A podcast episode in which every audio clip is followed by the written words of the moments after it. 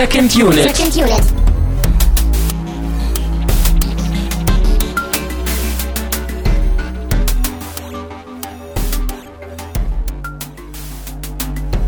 Herzlich willkommen zu einer neuen Ausgabe von Second Unit. Mein Name ist immer noch Christian Steiner und ich habe bei mir einen neuen Gast. Es ist der Stefan vom Sneakpot. Herzlich willkommen. Vielen Dank. Einen wunderschönen guten Abend auch an dich. Guten Abend. Der Whisky ist bereit. Druck der Wahl. uh. Ja, wir, wir greifen eine alte Tradition, eine doppelte Tradition auf. Ihr macht das auch. Wir haben früher so in den, in den, in den ersten Jahren, ich glaube, das haben wir auch echt drei Jahre durchgehalten. Irgendwann haben wir mal aufgehört, aber wir haben sehr, sehr lange Getränke ausprobiert, wenn wir über Filme gesprochen haben. Und irgendwie war das jetzt Zufall. Wir beiden haben uns jetzt auf Whisky geeinigt. Genau. Passt ja auch gut zum Film. Wird ja auch im Film des Öfteren getrunken. Mhm. Neben Unmengen von Bier. Mhm. Stimmt, Bier hätten wir auch noch hier äh, aufstellen können. Äh, du redest aber auch, beziehungsweise beziehst du dich auf The Rules of Attraction. Richtig. Zu Deutsch die Regeln des Spiels, genau. Ich bin mir noch nicht ganz so sicher, was ich von der Übersetzung halten soll, also von, von der Eindeutschung, aber da werden wir gleich auch noch ein bisschen drüber quatschen. Wir wollen erstmal ein wenig noch über dich quatschen, denn du bist Teil des Sneakpots. Das ist richtig, ja. Genau. Äh, ein Podcast über Sneakfilme. Ja, mittlerweile über mehr. Wir haben ja angefangen, oder wir haben angefangen, ähm, dass wir uns zusammen gesprochen haben, also zusammengesetzt haben und über einen Sneakfilm gesprochen haben. Ich war damals davon überzeugt, dass ein Podcast auf keinen Fall länger als eine Viertelstunde sein darf. Wer hört sich denn das an, wenn es so lang ist? Niemand. Ja, genau. Mittlerweile schaffen wir es kaum noch über äh, unter einer Stunde. Wir reden aber jetzt mittlerweile auch eben nicht nur über den Sneakfilm, sondern auch über alles andere, was wir im Kino gesehen haben, alles andere, was wir medial ähm, war, gemacht haben und dann meistens auch noch, was sonst so in unserem Leben passiert. So.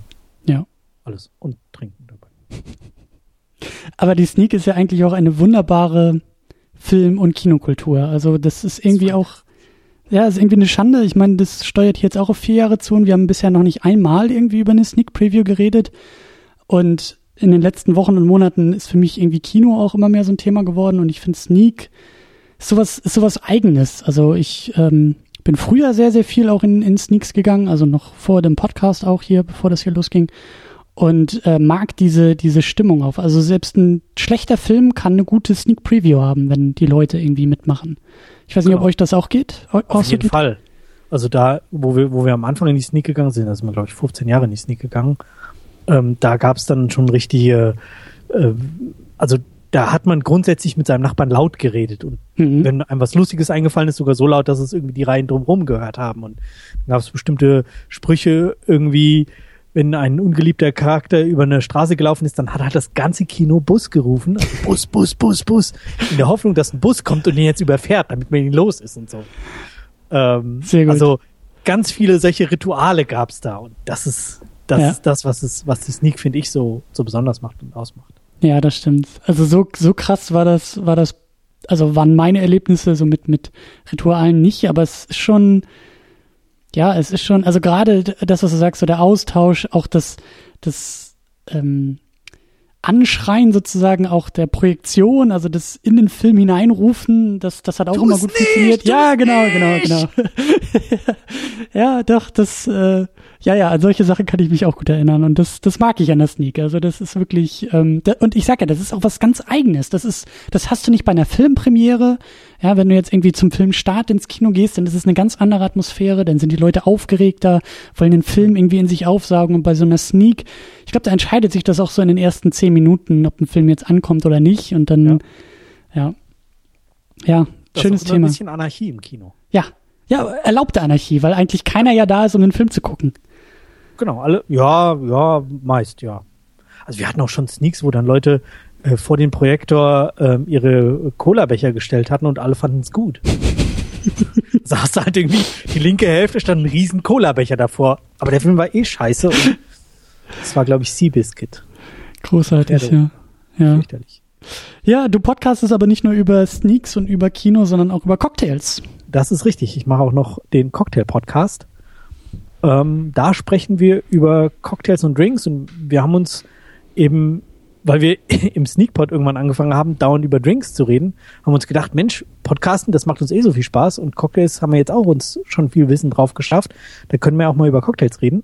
Mhm. Und haben halt angefangen, ähm, den Cocktail-Podcast zu machen und unsere Idee war halt, wir wollen die unsere Hörer mitnehmen, dass sie anfangen können, sich ähm, eine eigene Heimbar anhand unserer Anleitung aufbauen zu können langsam. Wunderbar. Also wir fangen an, erste Folge ähm, reden wir über den Gimlet. Also die nullte Folge, die sollte man besser nicht hören, die ist fürchterlich.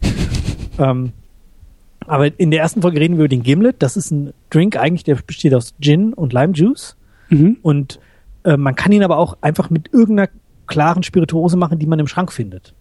Also Mhm. du gehst an deinen Schrank, guck oder beim Opa und findest da irgendwie einen, einen Obstler und da ein bisschen Limejuice, also Limettensirup oder Limettenkordial, ähm, mixt das zusammen und kannst mit den Verhältnissen spielen und kannst schon da ganz spannende Drinks machen. Und darauf aufbauen, dann eben Gin noch dazu, dann wieder was anderes dazu, dann äh, die Zutaten dazu und so. Und jetzt haben wir neulich, also unsere letzte Folge, Folge 30, geht es zwei Stunden über Zitrusfrüchte. Das ist ja schon sehr nerdy. Das ist ja. Das ist ja genau mit Geschichte und Herkunft und Vererbung und ja, wer halt Bock hat. Das Großartig, großartig. Was ist da so dein Favorit? Drinkmäßig. Hm? Oh, äh, ich trinke gerne so Manhattan-Varianten, also Whisky, Vermouth, Bitters, Mhm. gerne in einer schönen Variante. Oder halt so diese ganz altmodischen, so Sazerac, so ähm, Rye und Cognac mit ein bisschen Bitters und Zuckersirup und Absinth und so. Ich trinke sehr altmodisch. Aber ja, ich, also, ähm, wie sagt man, es, es, es mundet mir jetzt schon. Also wenn du drüber redest, es ist äh, ein, ein Glück, dass der Whisky da ist. Cheers. Mhm. Und ihr habt in Berlin ja eh so tolle Bars, du solltest ausgehen. Ja, ja, ich bin, äh, ich, ich komme auch erst langsam hier an. Aber äh, das, das äh, steht auch unbedingt, unbedingt auf meiner Liste. Da Also können wir ja nachher ähm, auf Air nochmal über Barempfehlungen reden. sehr gut, sehr, sehr schön, ja. Gerne. Sehr, sehr gerne. Ja, wir sind ja eigentlich hier, wir, wir sind ja eigentlich hier, um über diesen Film zu reden. Äh, Genau. Dürfen wir nicht vergessen. Ähm, lass uns vorher vielleicht noch ganz kurz ein paar Sachen abhaken, bevor wir in die, in die ins Filmgespräch äh, einsteigen. Äh, ist auch nur ganz kurz, es, ist, es sind große Danksagungen, es sind Danksagungen in Richtung Flatter Community, an alle, die da gespendet haben. Vielen, vielen Dank.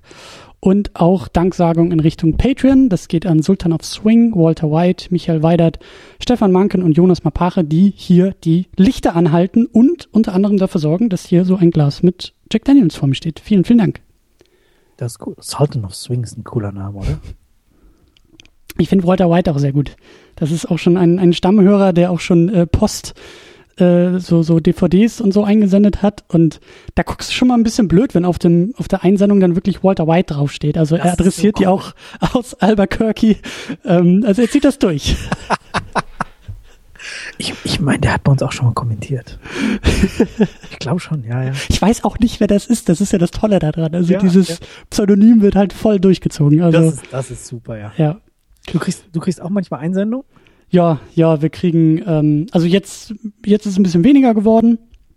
Ähm, ja, aber DVDs und auch Briefe und auch zur hundertsten Sendung gab's da und auch schon zur 50. gab's da, glaube ich, auch schon ein bisschen was.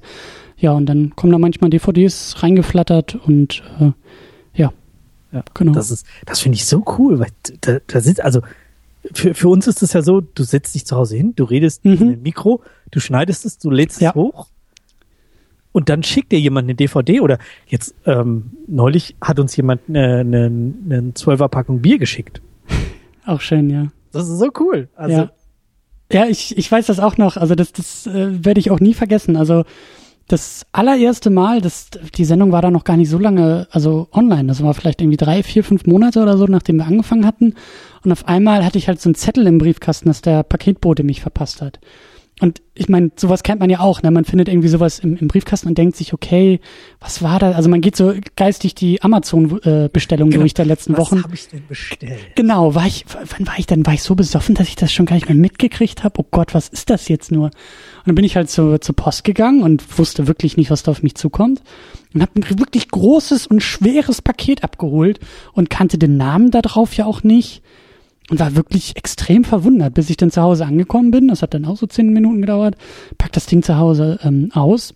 Da war da auch ein ganz liebevoller Brief drin, der eben auch gesagt hat, ja, hier, ich habe eure Sendung gefunden und toll und vielen Dank. Und ich bin mal durch mein DVD-Regal äh, so durchgezogen und habe einfach mal eingepackt, was ich nicht mehr brauche und was ihr vielleicht gebrauchen könnt. Und das Ding war voll, das waren auch VHS-Kassetten drin, das waren DVDs drin. Was? Richtig geil. Ja. Oh, wie super. Mhm. Ja, das ist toll. Ja, ja. Großes, große Liebe an alle Leute, die zuhören und zurückgeben. Ja, also ich, ich finde es so toll. Jetzt hier bei euch über, über Patreon oder auch nur Kommentare schreiben oder ja. Ja, ich meine, ihr steuert ja auch schon fast auf die zehn Jahre zu, ne? Das ist doch jetzt neun Jahre habt ihr, glaube ich, schon auf dem Tacho, oder nicht? Im November sind es, glaube ich, neun Jahre, ja. Ja. Das ist ja auch schon mal eine Hausnummer. Also, Ja. Ich, je, äh, mir geht's ja jedes Mal, wenn ich die Sendung anmoderiere, schon so, dass ich über die Nummer schlucken muss. Jetzt habe ich gestern die 429 anmoderiert. mh, Ja, das ist so. uh, Das ist lang. ja, ja. Aber äh, ihr, ihr, ihr leuchtet so ein bisschen voraus. Er gibt da noch so ein bisschen vor, wo wir anderen alle, glaube ich, noch hinwollen. Also, ja. Ja. Ja, was trinkst du eigentlich? Ich äh, trinke Bullet Rye. Ähm, das ist ein ja, amerikanischer Roggenwhisky mit geschmeidigen 45 Volumenprozent. Sehr schön. Bist du, bist du Freund amerikanischen Whiskys, der Bourbon, oder? Bourbon, Rye, Rye fast noch lieber. Also Rye pur ist halt echt hart, weil es krasse, krasse Kante hat. Mhm. Aber ähm, ja, nach den ersten zwei Schlucken ist es dann aufregender, weil halt mehr, mehr drin ist. Ja, ich habe mir, ich habe mir nur einen, einen kleinen Jack Daniels aus dem Regal gegriffen, aber so ein, so ein Rye müsste ich auch noch mal ausprobieren. Also ich bin da sehr, ich bin da überhaupt nicht so bewandert wie du. Äh, aber ich weiß, dass mir schmeckt und das sind in der Regel Bourbon. Ja, also da bist du schon auf dem, auf dem Weg zu Rye. Sehr gut, ja. Ja, und wir sind auf dem Weg zum Film. Wir wollen Genau. über The Rules of Attraction sprechen. Genau. Ähm, ein Film, den du vorgeschlagen hast. Wir haben uns vorher ausgetauscht, wir haben E-Mails hin und her geschrieben äh, bezüglich eines Gastspiels und auch bezüglich eines Filmes. Und das Tolle war, dass ich den Film überhaupt nicht kannte, nicht davon gehört hatte. Also für mich ein komplett weißes Blatt Papier geistig im Kopf, als ich den, als ich den Titel gehört habe. Ähm, und das mag ich. Das ist äh, sehr, sehr schön, wenn man sich auch so mal an Filme, ist fast wie so eine Sneak Preview, du weißt ja nicht so richtig, was kommt und was da so passiert. Mhm. Und so war für mich eben auch das Filmerlebnis. Also sehr, sehr unbeschrieben und sehr, sehr überraschend. Äh, aber für dich ist der Film eigentlich ein guter Bekannter. Ja, genau. Also ich habe ihn, ich würde mal sagen, zwischen 2004 und 2010, 11 bestimmt 15 Mal geguckt, wenn es reicht. Aber dann auch lange nicht mehr. Dann, dann auch lange nicht mehr. Ich habe nämlich die DVD verliehen und äh, dachte mir so, ja, ah, den musst du mal wieder gucken. Ach Mist, der Film ist ja gar nicht da. Hm, wen hast du denn verliehen? Hab mal so ein bisschen rumgefragt, aber oh, ist leider nicht mehr aufgetaucht. Und jetzt, wo wir darüber geschrieben haben, so, ah ja, dann, dann habe ich nochmal gesucht, habe nochmal rumgefragt und dann habe ich mir halt nochmal gekauft. ich habe mir dummerweise, ähm, irgendwie, weil ich zu spät dran gedacht habe, ähm, ähm, online nur gekauft und da war keine englische Tonspur dabei, weswegen ich ihn jetzt nochmal auf Deutsch geguckt habe. Ah, d- ach so, du hast ihn halt irgendwie als, als Download dir. Genau. Gekauft. Ja, bei Ah, okay. Amazon für 6,99 oder was. Das kostet nicht mehr viel. Okay. 5,99 sogar noch. Ja. Ja, also du hast, du hast so ein bisschen ähm, das Programm vorgegeben. Kannst du denn auch kurz und knapp den Plot ein bisschen zusammenfassen? Also ich gehe davon aus, ich gehe immer von mir selber aus, wie man das irgendwie so macht als Mensch. Ich weiß nicht, ob den, ob den so viele Leute kennen. Ja, wir werden ihn spoilern. Wir wollen jetzt hier nicht irgendwie äh, äh, um den heißen Brei drum herum reden und der Film ist auch schon 14 Jahre alt. Also ich würde sagen, die Zeit ist abgelaufen. Aber vielleicht kannst du ja trotzdem, trotzdem grob mal einordnen, was das eigentlich für ein Film ist. Ähm, ja, es ist ein Film, der spielt an einem College. Wir lernen drei der College-Studenten kennen. Sean Bateman, Lauren Hind und ähm, Paul Denton. Mhm. Und in der Eröffnungssequenz ähm, sind sie bei der Weltuntergangsparty. Eine der Partys. Man, wir lernen auch noch andere Partys da kennen. Und ähm, jeder wird anhand von einigen Szenen dort vorgestellt. Ähm, dann äh, spult nach dieser Vorstellung spult der Film zurück zum ja, Anfang des Semesters, irgendwann im Sommer. Und wir erleben deren ähm, Werdegang hin zu dieser Party ähm, über den über den Sommer anhand von kurzen Episoden, also ob es der Besuch beim Drogendealer ist, ob es ähm, das Warten auf den Ex-Freund ist oder eben die Versuche zu daten, Partys zu haben und ja, zwischendrin haben wir auch einige nicht so schöne Szenen, wenn Leute ums Leben kommen. Ja. Ziemlich dramatisch. Ja, ziemlich dramatisch. Und wenn du eben so sagst, so College und irgendwie so auch Dreiecksbeziehungen und sowas, die da auch ein bisschen angedeutet werden. Ähm, wie gesagt, ich wusste ja gar nichts von dem Film und als er dann losging, da waren auch so meine ersten Assoziationen, okay, ist das jetzt hier irgendwie American Pie? Ist das alles jetzt mehr so Party, College, Jugendleben? Also alles eher locker flockig und eher ins Lustige? Ist er auch?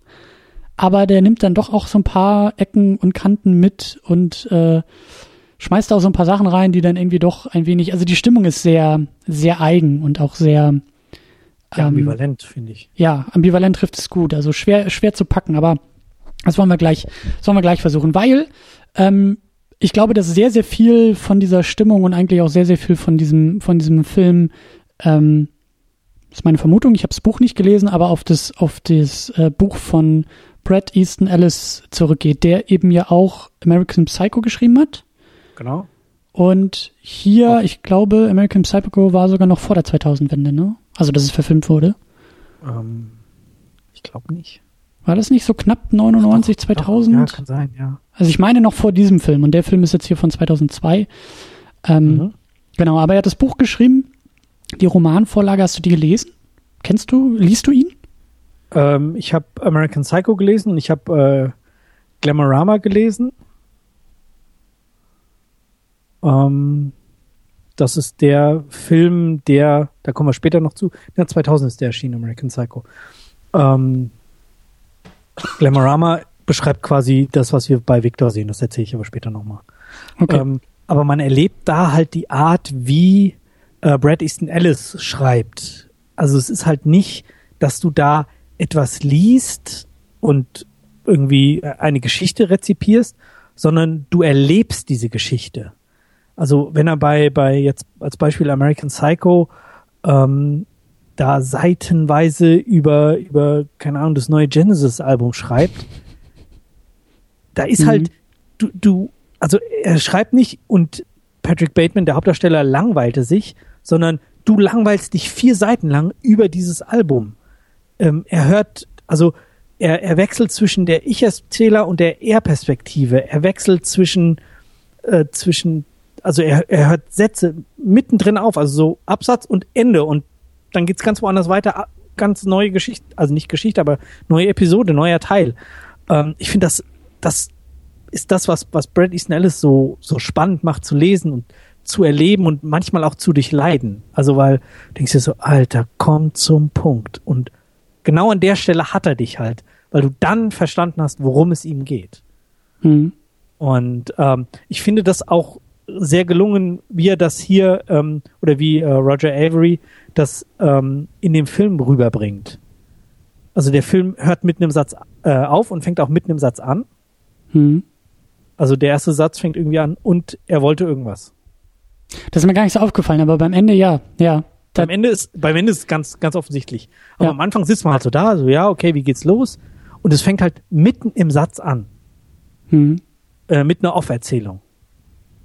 Und ähm, auch in dieser, in dieser Vorstellung, die, von der ich eben sprach, wenn, wenn Sean Bateman, der Bruder von Patrick Bateman, vorgestellt wird, ähm, wechselt er auch mittendrin von ähm, ich habe das und das, ich habe das und das.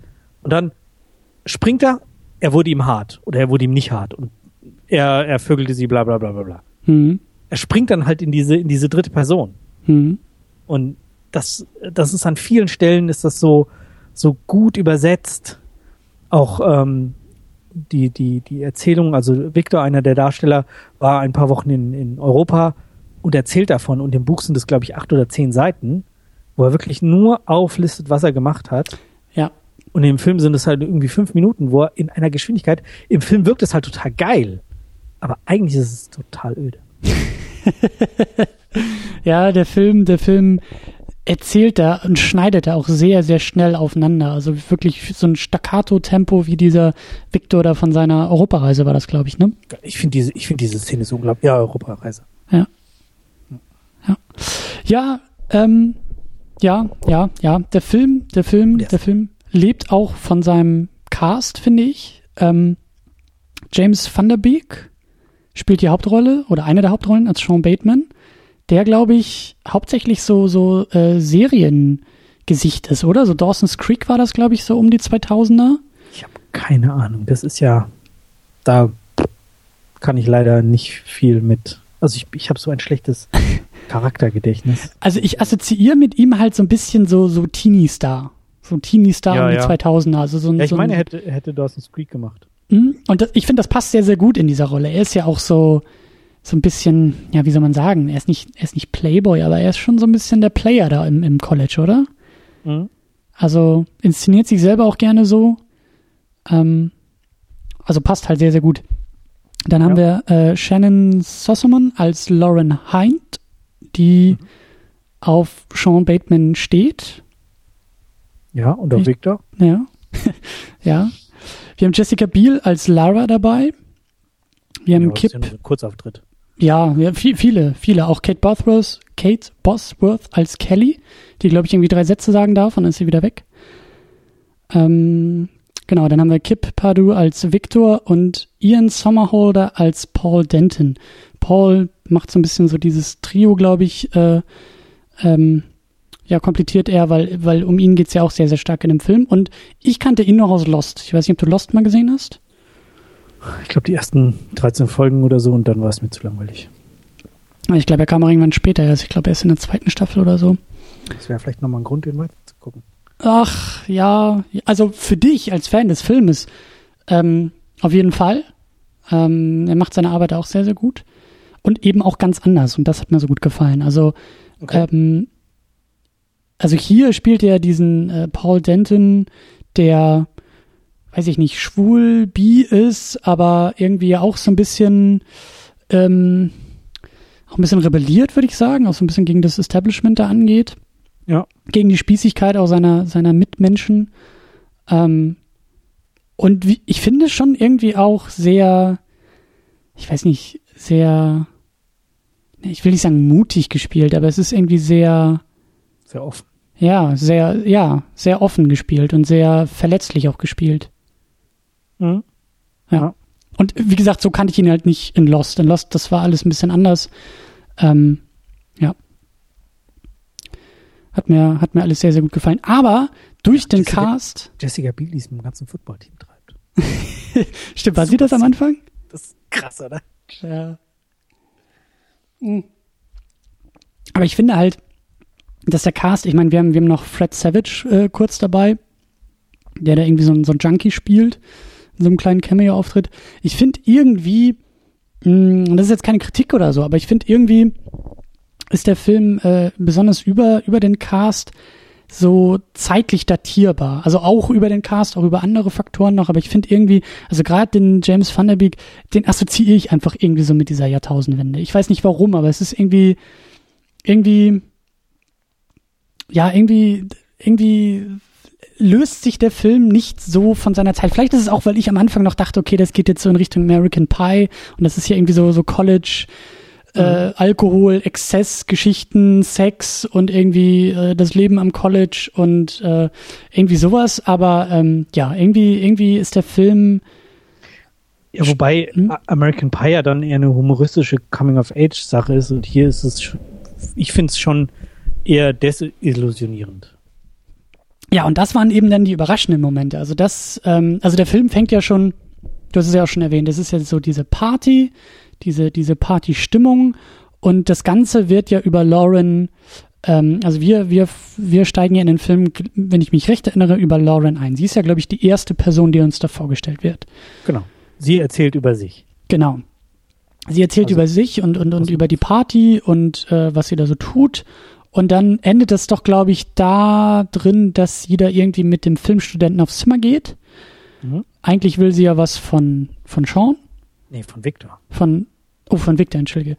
Ähm, Genau, sie will auf jeden Fall was von einem anderen, aber geht dann halt mit so einem Filmstudenten irgendwie mit aufs Zimmer und erzählt dann irgendwie auch, dass sie halt noch Jungfrau ist und äh, das eigentlich dann eben mit Victor ändern wollte.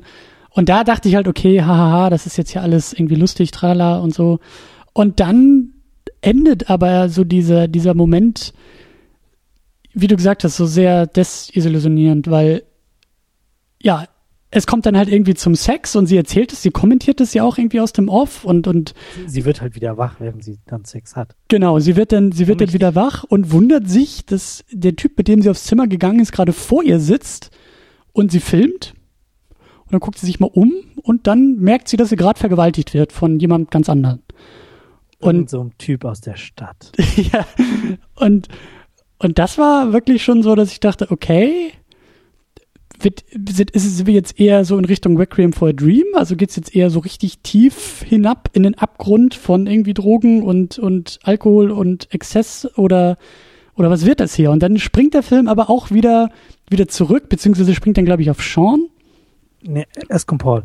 Ähm, aber es ist halt nicht so, dass er zurückspringt, sondern dass er rückwärts läuft. Der Typ übergibt sich ja auf sie mhm. und diese Szene läuft dann wieder rückwärts aber wir sehen halt nicht die gleichen Szene, also nicht die gleichen Einstellungen rückwärts, sondern wir sehen die gleiche Szene aus einer anderen Einstellung rückwärts laufend. Mhm. Das ist, ich weiß nicht, ob dir das aufgefallen ist. Ähm, solltest du nochmal die Muße haben, dir den nochmal anzugucken. Er wird besser, wenn wir ihn nochmal gucken. Ähm, achte auf, auf genau solche Sachen. Eben fängt mit einem Satz an, dann diese Rückwärtsszenen, die halt, also du siehst die Leute, wie sie, wie sie laufen, die Einstellung kennst du auch und dann ändert sich die Kameraperspektive, es läuft rückwärts und dann verfolgst du aber plötzlich andere Leute und ich, ich finde das so gut und auch wie die dann in den jeweils Geschichten des anderen immer wieder mit auftauchen. Ja, also mir ist es in der Tat nicht aufgefallen, das Zurückspulen schon, aber, aber die äh, Veränderung der, der, der, der Blick, also der, der Erzählperspektive sozusagen, da muss ich wirklich nochmal drauf achten. Besonders schön haben sie es ja auch irgendwann so mitten im Film, du hast es ja auch so angedeutet, ähm, es nimmt sich dort jemand das Leben, also das ist jetzt nicht schön, aber äh, es ist ganz interessant gemacht, weil dann eben das, also das ähm, wird vorbereitet über, über Liebesbriefe, die an Sean geschrieben werden und er denkt ja, dass das, glaube ich, äh, er dachte auch doch, dass die von Lauren kommen, ne? Genau, er geht ja die ganze Zeit davon aus. Genau, aber in Wirklichkeit ist es jemand ganz anderes und diese andere Person wird dann durch ihren Suizid sozusagen erst erst richtig prominent in dem Film und der Film springt aber auch zurück und zeigt dann auch in, in, in schneller Schnittabfolge, nee, nee, die war schon die ganze Zeit da. Du nämlich, hast sie schon viermal gesehen. Genau, du hast sie schon viermal gesehen und wahrscheinlich gar nicht bemerkt. Und das ist eben auch der Witz an der Figur. Wenn du aufmerksamer guckst, sie taucht halt auch an manchen anderen Szenen auf. Siehst, und genau das habe ich mir halt gedacht. Das war wirklich so der Moment, wo ich dachte, okay, scheiße, ich muss den Film wirklich nochmal gucken.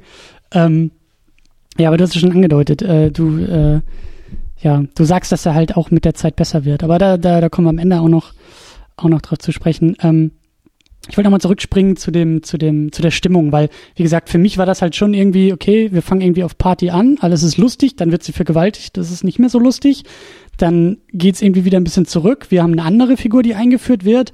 Das Ganze ist eigentlich, also er, ne, Sean, eben so ein bisschen so der, der Player da, der auch sehr viel von sich hält, ähm, der aber auch sehr, naja, tragische Verliererzüge dann irgendwie bekommt und auch nicht so wirklich was auf die Reihe kriegt. Und also der Film, also es, es, es wäre, also man tut ihn Unrecht, finde ich, wenn man, wenn man ihn wirklich in so eine Teenie-Komödie, Klamauk-Geschichte irgendwie einsortiert, weil da einfach. Ist ja gar nicht. Ja, und äh, also, und es ist halt auch so schwer, finde ich, diese Stimmung zu packen. Und es ist irgendwie. Ich weiß nicht, wahrscheinlich ist es vielleicht auch das Buch, die Romanvorlage, die auch so ähnlich ist von der Stimmung, oder? Mhm. Würdest du das schon sagen? Ja, ja, ja. Es zieht, also die habe ich wie gesagt nur zu Teilen gelesen irgendwie. Und bei meinem Urlaub hatte sie jemand dabei, aber ich bin nicht fertig geworden und habe dann nur quer gelesen am Schluss. Ähm, die, das ist aber auch nicht fröhlich, aber es ist halt auch so ein Erleben. Mhm. Dieses, ja, nee, es ist Erwachsenwerden ist nicht immer einfach.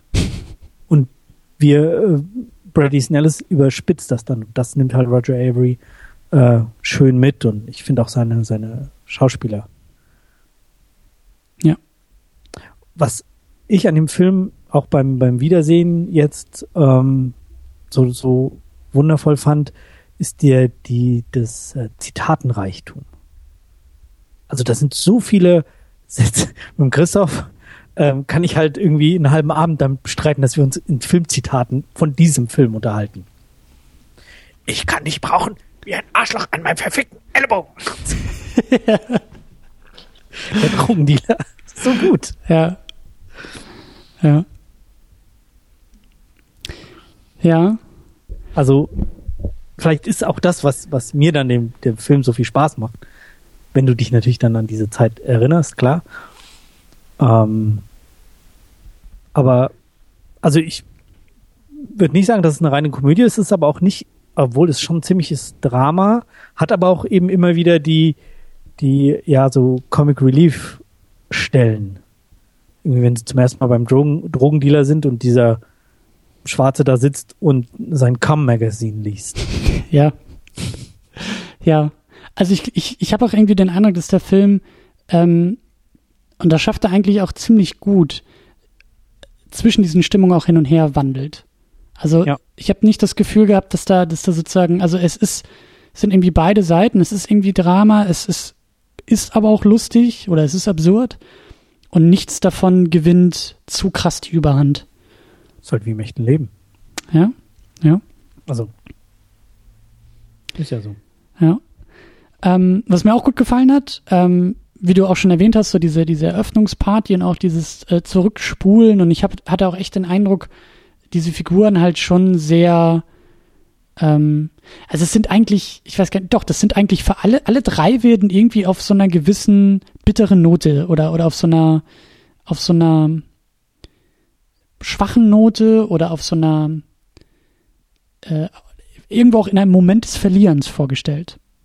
Also, Mhm. um Ja. das vielleicht mal sehr diplomatisch auszudrücken. Also sie wird da halt irgendwie vergewaltigt.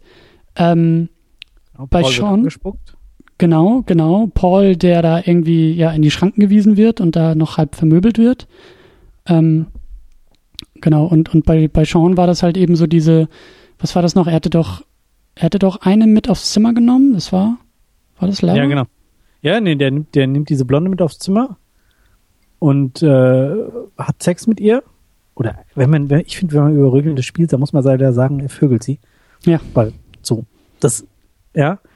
Und dann springt es eben in dieses, ähm, in dieses äh, Er-Perspektive und er, also er, erzähl, er erzählt über ihn, also über sie, aber über sich selber, dass er eben nicht richtig mehr mit ihr vögeln kann und dass er eigentlich die, die er wollte ja eigentlich Lauren abschleppen und das ist irgendwie nicht was gewollt und dann wird ihm plötzlich klar, dass er, warum er jetzt nicht mehr so gut kann, weil er nämlich zum ersten Mal seit Monaten nicht drauf ist und Sex hat. Ja. Und ja, uff. Ja, und das fand ich halt gut. Also dieses, dieses, ähm, ja, wie gesagt, Moment der Schwäche irgendwie oder oder so, so, so, so ein, ja, Moment des Verlierens ist es irgendwie. Also das, die, die Figuren werden alle nicht besonders glorifizierend dargestellt oder eingeführt, Keine gesagt. Genau, es sind keine Helden. Und das hat es irgendwie gleich sehr, also umso interessanter gemacht. Mhm. Ja. Ja, und dann spulen wir halt ein halbes Jahr zurück. Mit ganz wundervollen Szenen. Auch, auch das sich nochmal in Ruhe anschauen, wie, wie dann irgendwie der Schnee kommt und eben weggeht. Aber es ist halt kein vorgespultes Schneeschmelzen, sondern der Schnee geht wieder weg und das, das, ja, irgendwie das, die Blätter, die runtergefallen sind, vergammeln und es ist aber rückwärts. Also die, dieses, aus, aus der Erde wird, werden wieder Blätter und die, die schweben wieder zurück an den Baum und ähm, so geht's dann halt langsam zurück und die Leute kommen wieder zurück auf den Campus und ähm, dann kommt eben diese, diese Musikpause. Auch toll, wie die Musik eingesetzt wird. Ähm, hast, hast du die DVD oder hast du Äh, nee, ich hatte den so gestreamt im Netz. Okay. Ähm, auf der auf der DVD ist ein, ein Making of auch zur Musik da, dass die eben nicht Musik genommen haben und die rückwärts laufen lassen, sondern sie haben diese Musik mit äh, Rückwärtstönen, aber eine Vorwärtsmelodie spielen lassen. Weißt du, wenn du wenn du einen Ton hast, der ist ja klingt an und klingt dann aus meistens, irgendwie ein Klavierton so klingt. Mhm. Und da laufen die Töne, also die werden dann immer lauter und hören dann sofort auf, also ein Rückwärtston, aber die Melodie ist halt vorwärts. Und dann irgendwann drehen sie das und dann läuft die Musik aber weiter, also die, die Melodie läuft weiter, aber es kommt dann halt die Vorwärtstöne. Aha. Das ist, kannst ja irgendwie na, noch mal, wenn du Zeit hast, noch mal reinschauen in den Film und nur darauf hören. Ähm, das ist so spannend. Also diese, diese Details, diese Mühe, die sie sich da gemacht haben, um genau solche Sachen zu erzeugen. Dieses, dass man, okay, ja, ist es rückwärts, aber Musik rückwärts klingt halt immer scheiße, weil die Melodie halt kaputt ist und die Rhythmik und alles. Aber die Rhythmik und die Melodie ist halt vorwärts. Aber es kommt dir vor, als sei es rückwärts, weil die Töne eben Rückwärtstöne sind. Ja, das, das muss ich mir tatsächlich auch nochmal mal angucken und anhören. Ähm, Diese Anfangsszene, wo er dann da liegt und diese Rasenspringer angeht und ihn weckt. So lustig. Ja. Ja, ich habe ich hab eher auch so auf, ähm, auf Stilmittel noch ein bisschen geachtet oder, oder auf, auf, ähm, auf visuelle äh, Stilmittel ein bisschen geachtet. Und da ist mir der Splitscreen aufgefallen, ähm, der mir auch sehr, sehr gut gefallen hat. Also es gibt ja so, so einen richtig coolen Moment, ähm, wo Sean und äh, Lauren aufeinander zugehen im Flur. Ich glaube auch das erste Mal so richtig miteinander sprechen, oder? Genau. Ja, sie haben beide, das ist nach der äh, Weltuntergangsparty, glaube ich, da wo sie diese Riesenfigur verbr verbrennen. Mhm. Da ist die Musik auch wieder so cool. Das, das ist nämlich auch das mit diesem Rückwärts-Vorwärts-Musik. Und ähm, dann haben sie beide ja verschlagen, nee, verrafft, dass sie ähm, ähm, am Samstag oder an dem Tag keine Uni haben ja. und stehen halt auf und gehen. Und du siehst als erstes Lauren, wie sie, wie sie aufsteht. Und danach siehst du halt im Splitscreen, wie Lauren zum, zu dem äh, Raum läuft, also über den Campus und so weiter. Und dann wacht halt Sean auf. Und der Franzose, er nennt ihn liebevoll Froschfresser, äh, sein, sein Zimmernachbar, weckt ihn dann halt und äh, bleibt dann halt irgendwie so in einer hochgestützten Position liegen und schläft einfach weiter. Ja. Und dann eben diese Szene, genau, was du jetzt beschreiben willst, die, ist so gut aufgelöst. Wie die beiden dann im Flur aufeinander zulaufen. Genau, und sie, ja. Und Die eben, halt- genau, und eben im, im Splitscreen so aufeinander zulaufen. Also sie laufen halt sozusagen jeweils auf ihre eigene Kamera zu. Also das halt links ihn und rechts sie. Und beide laufen eigentlich auf uns Zuschauer zu, auf die, auf, auf das Bild sozusagen, bleiben dann stehen und befinden sich im selben Flur und schauen sich an, aber beide schauen uns direkt als Zuschauer an, weil sie direkt in die Kamera gucken. Und dann, und das finde ich halt echt extrem cool, sie fangen halt an, so ein bisschen rumzuflirten. Und das funktioniert eben sehr, sehr gut in dieser Einstellung, weil eben nichts irgendwie über die Schulter gefilmt und dann irgendwie mit Schnitt und Gegenschnitt irgendwie gemacht ist, sondern, also sie flirten halt uns als Zuschauer direkt an. Und äh, also dieser, dieser Blick in die Kamera und damit eben uns als Zuschauer anzuschauen, ist ja sowieso immer sehr intensiv in dem Film. Das macht der Film auch vorher schon ein paar Mal, aber hier finde ich halt ganz besonders gut, weil ne, es spricht ja uns direkt an, man, man guckt uns ja irgendwie direkt an und ähm, dadurch ist dieses Spiel, dieser, dieser Flirt zwischen den beiden, finde ich halt irgendwie viel intensiver als eben bei so einer klassischen Schuss-Gegenschuss-Perspektive, die, die ja eben sonst irgendwie in einem Film gemacht wird. Und Ist ja da, gleichzeitig Schuss und Gegenschuss. Das ist ja das. genau, Du weißt gar nicht, wo du hingucken sollst. Genau, und genau, du kriegst, du hast halt jederzeit die Reaktion auch, auch mit im Bild. Und äh, genau, die Gleichzeitigkeit ist das Schöne. Und dann löst der Film das Ganze ja eben auch sehr eindrucksvoll, indem er in beiden Splitscreen-Hälften ja die Kamera so schwenkt, dass wir beide dann von der Seite so sehen, dass das in einem Kamerabild wieder zusammenläuft. Weil sie geil, ihm dann ja. ja ins Gesicht greift und irgendwie seine Sonnenbrille wegnimmt und so. Äh, auch total geil gemacht. Ja, die, die Szene ist der Hammer. Auch da Making-of suchen, gibt's bestimmt irgendwo im Netz auf YouTube oder sowas. Ähm, gibt's ein wundervolles Making-of, wo sie eben genau das erklären und wie sie da Roboterkameras, also Kameras an so einen, so einen Industrieroboterarm hängen, damit er genau die, die Fahrten genau gleich macht, damit du das Bild am Schluss zusammenbauen kannst. Ja, Das, das, heißt nichts mit, mit äh, Greenscreen und so, sondern, oder ein bisschen Greenscreen, ja, aber. Das habe ich mich aber auch gefragt, wie sie das gemacht haben. Also ob das wirklich irgendwie zwei Kameras sind oder ob da irgendwie so ein bisschen, also wiederum getrickst wurde, weil getrickst muss ja irgendwie werden, aber Ja. ja. Ja, und dann, dann gab es ja auch noch, ähm, das finde ich auch sehr, sehr spannend, ähm, als äh, Sean und Paul, also Paul ist ja der, äh, was ist er denn? Ja, bi, schwul, irgendwie beides, irgendwie alles so ein bisschen, der steht auf jeden Fall auf Schon Männer. schwul. Und er und Sean, die sind ja dann beide irgendwie, glaube ich, bei ihnen im Zimmer, weil die irgendwie Gras rauchen wollen. Und äh, Sean, äh, Quatsch, Paul mag Sean irgendwie schon ganz gerne. Und dann öffnet sich auch das Bild in so ein Splitscreen. Und wir haben ja irgendwie so ein, so ein, ähm, also ich glaube, das eine ist so die Realität und das andere ist eigentlich das, was er sich gerade vorstellen würde, ne? Mhm. Weißt du, was ich meine? Ja. Ja. Genau. Wun- Wundervolle Szene. Genau, weil in einem, in einem, in einem einen Splitscreen-Bild traut er sich und fängt an, äh, Paul, äh, Quatsch, ich bringe die beiden immer durcheinander, Sean zu küssen und dann machen die halt ein bisschen rum und in einem anderen Bild äh, sitzt Paul einfach nur da und holt sich irgendwie einen runter. Genau. Und- Und Sean schläft halt. Und Sean schläft, genau. Und Ja. das fand ich, das fand ich schon echt cool. Also äh, einer meiner großen Lieblingsfilme ist äh, 500 Days of Summer, der auch so einen Moment da drin hat und das äh, fand ich schon echt interessant, weil ich das Gefühl hatte, dass er das hier sozusagen zum ersten Mal oder oder vorher gesehen und aufgegriffen hat, der Film. Aber da geht's halt auch so um dieses, um diese, um diesen Gegensatz von Hoffnung und Realität oder Vorstellung und Realität. Und äh, das fand ich schon ganz spannend, dass es hier auch schon schon gemacht wurde. Ja, und es taucht ja zwischendrin tauch, tauchen noch ein, zwei Szenen auf, wo eben Paul irgendwie äh, jemanden ankreischt oder sowas, wo nur ganz kurz mal, das wird halt nicht mit Ja. Splitscreen aufgelöst, sondern einfach nur reingeschnitten und dann wieder weggeschnitten. Und Ja. du siehst halt, dass nichts passiert. Ja, Ja, auch so ein, so ein Was wäre wenn, so ein bisschen. Ja, genau. Genau. Ja. Ja, der Film, der Film, du hast es ja auch schon erwähnt, ähm, äh, arbeitet darüber hinaus ja eben auch so über dieses, über dieses Zurückspulen, also so über dieses ähm, Zeit zurück überwinden, anstatt einfach nur irgendwo hinzuschneiden und irgendwas einzublenden. Ja, es wird eben nicht nur gesagt, hier sechs Monate vorher oder irgendwie sowas, sondern es wird halt wirklich das Bild zurückgespult, wie du gesagt hast, die Musik wird halt so angepasst, dass es halt auch wie ein Rückwärtsspulen wirkt. Ähm, ist das irgendwie auch so eine Sache?